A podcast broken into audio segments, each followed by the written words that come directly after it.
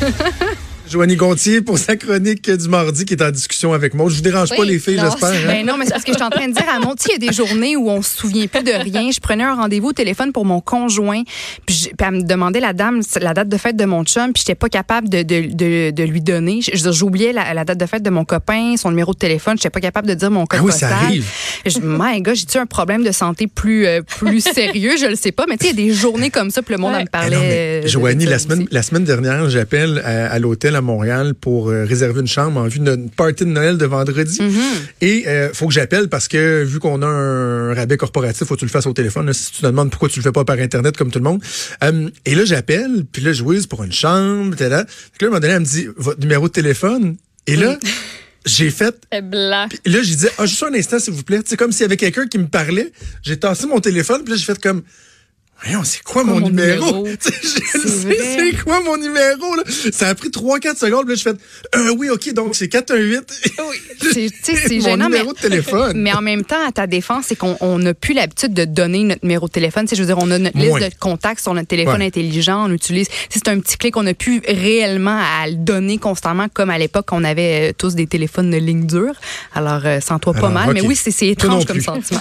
OK. Hey, je veux qu'on y aille rapidement parce qu'on n'a pas beaucoup de temps le sujet m'intéresse vraiment beaucoup. Tu vas me parler des cauchemars. À Oui. savoir, est-ce que les cauchemars sont bénéfiques? Exactement. Est-ce que ça sert à quelque chose? D'abord, je vous pose la question, est-ce que vous en faites régulièrement des cauchemars? Est-ce que vous vous souvenez également de votre dernier cauchemar?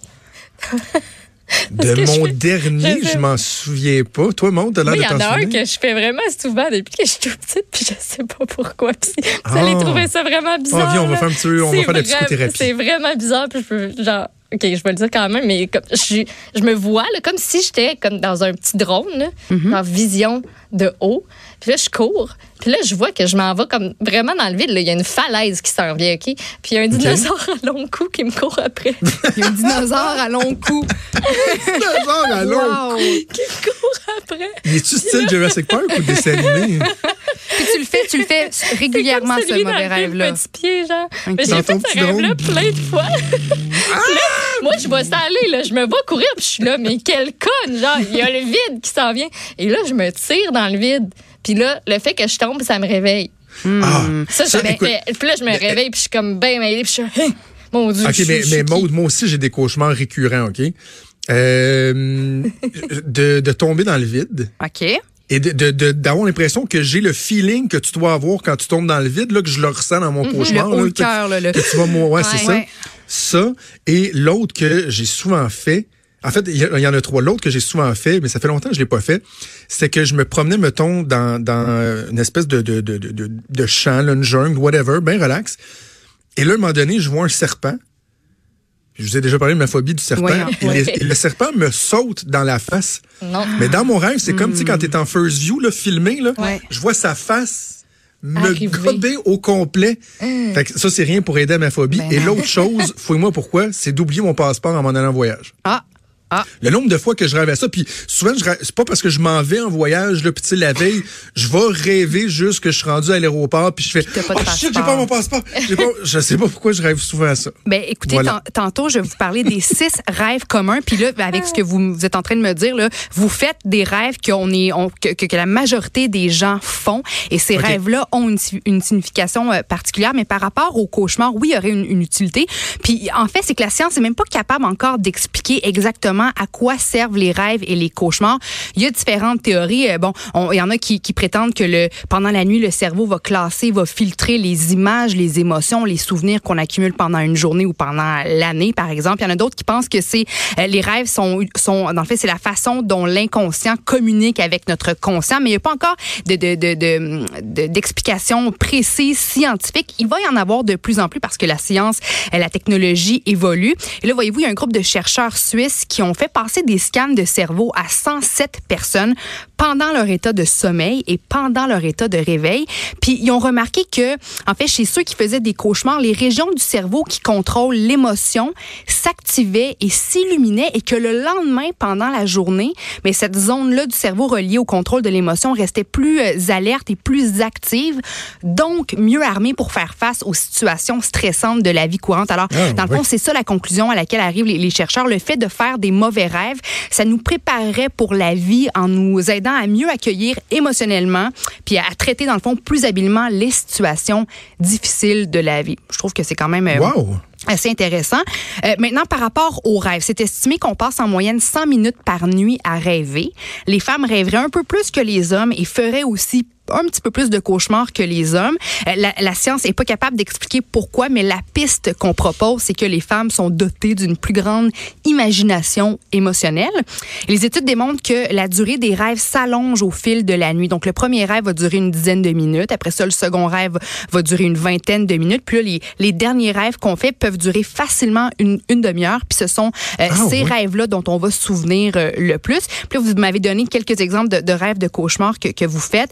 Ben, il y a des rêves qui sont très communs, récurrents, puis qu'on est plusieurs à faire, comme je le disais, et qui ont une signification euh, précise. Alors, je vous partage six exemples de rêves qu'on fait. Puis moi, écoutez, là, j'ai capoté en lisant cet article-là parce que je les ai tous fait, ces rêves-là. Tous, Ah tous, oui. tous, et chacun, et, et plus d'une fois. Donc là, euh, Maud, ça me fait penser à, à ton exemple du, du dinosaure, Le le fait que dinosaure. tu as l'impression de courir dans le quelque vide. Là. Ben, donc, le rêve où on tombe dans le vide, ça voudrait, rire- ça voudrait dire pardon, qu'on est, ner- qu'on est nerveux puis qu'on craint de perdre le contrôle sur quelque chose dans notre vie.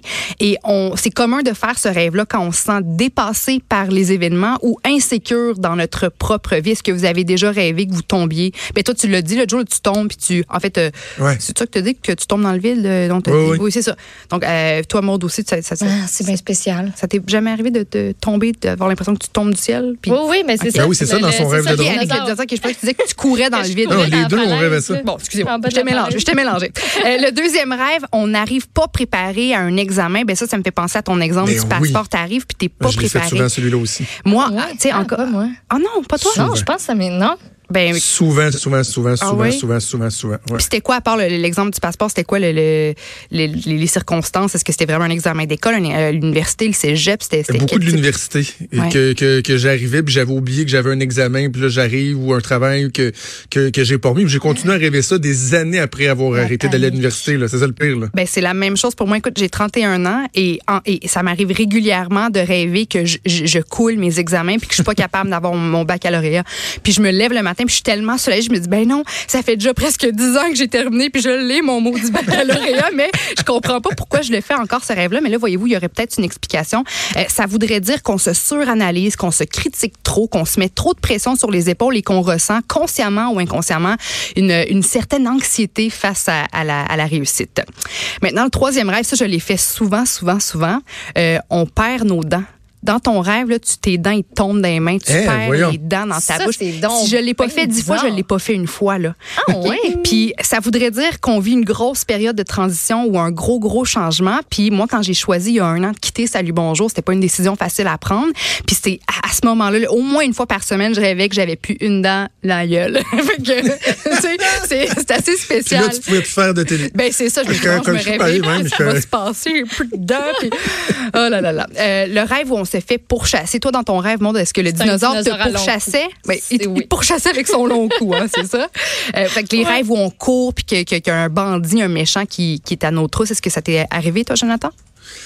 Euh, un bandit à mes trousses. Ou juste de te faire pourchasser par quelque chose ou toi, dans ton rêve, qui court, qui tu t'enfuis de quelque chose. Est-ce que ça t'est arrivé?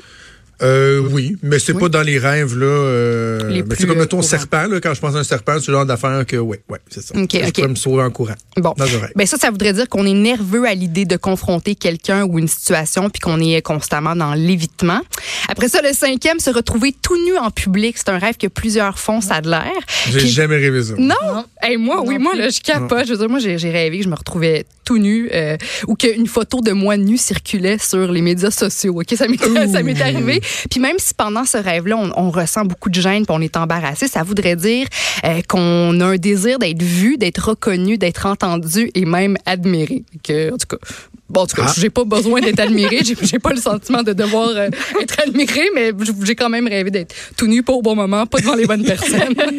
Et après ça, le dernier, être figé ou paralysé pendant un rêve. Donc, pendant que vous rêvez, là, il y a quelque chose, il y a une situation, il y a un méchant qui vient à vous, ou ton fameux dinosaure monte, puis là, tu peux littéralement pas bouger, Ouais. pas parler. Est-ce que ça vous est arrivé? Ben, tu te dis, admettons, là, il faudrait que je cours, mais je, je cours pas. Je C'est peux ça. pas. Ah, ça marche ouais. pas. Ouais. Hmm.